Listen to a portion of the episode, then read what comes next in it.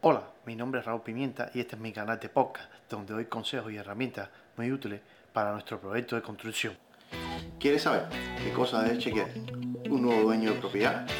Pues bien, empezamos. Cuando terminaste el proyecto de construcción y te estás mudando a él o compraste una propiedad y en el caso de cuando la compras nueva vas chequeando por los diferentes pasos de la construcción vas, chequeando toda la propiedad y en el, último día que te entrega vas probándola toda. O, o cuando compras, ese debes chequear que puedes poner el sistema de lo que es las duchas, aproximadamente como unos 30 minutos, de abrirla, tanto las duchas que tenga en la propiedad y probar porque ese vapor de agua, poner en agua caliente, probar que ese sistema que tiene extracción funcione, porque si no, esa agua caliente, ese vapor que emana, va a salir hacia las habitaciones y empieza a caminar y va a crear temor. Entonces, por lo tanto, tienes que ver si en esos 30 minutos que le da es contenido esa cantidad de agua caliente que está saliendo ahí y ese vapor que sale, si es contenido en esos espacios, que son importantes porque si no lo que hubo fue un mal diseño o el, extractor que están poniendo no tiene la capacidad para dar eso y entonces al final con consecuencia pasar del tiempo vas a tener problemas en la propiedad ya que eso no trabaja bien. Si vives en una zona de inundación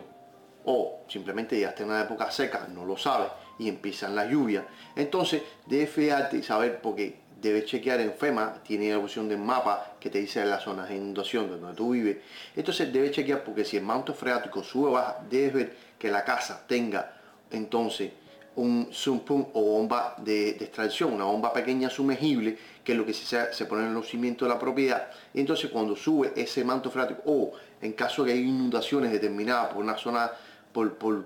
en caso de, por ejemplo, huracán acá en la Florida, que se mete en esa zona, se inunda, o hay el, nivel de agua en esa zona por la, por la marea alta, king tide, como se llama acá en la Florida, eso sube muy grande. Entonces, de esa bomba lo que hace es que sala esa agua y cuando se da un manto freático sube, automáticamente ahora esa agua y la saca eh, varios pies fuera de la propiedad.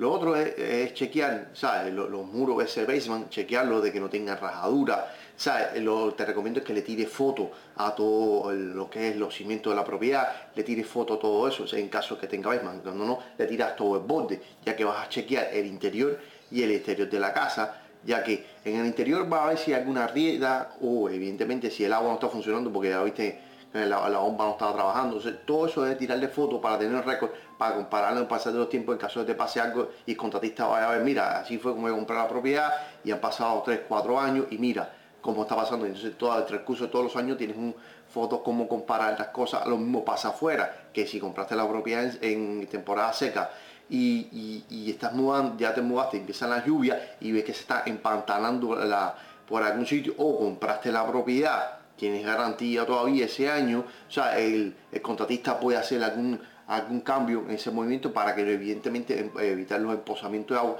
ya que son muy peligrosos con este mecimiento porque lo corrompe. El otro punto es chequear todas las salidas, tanto con los,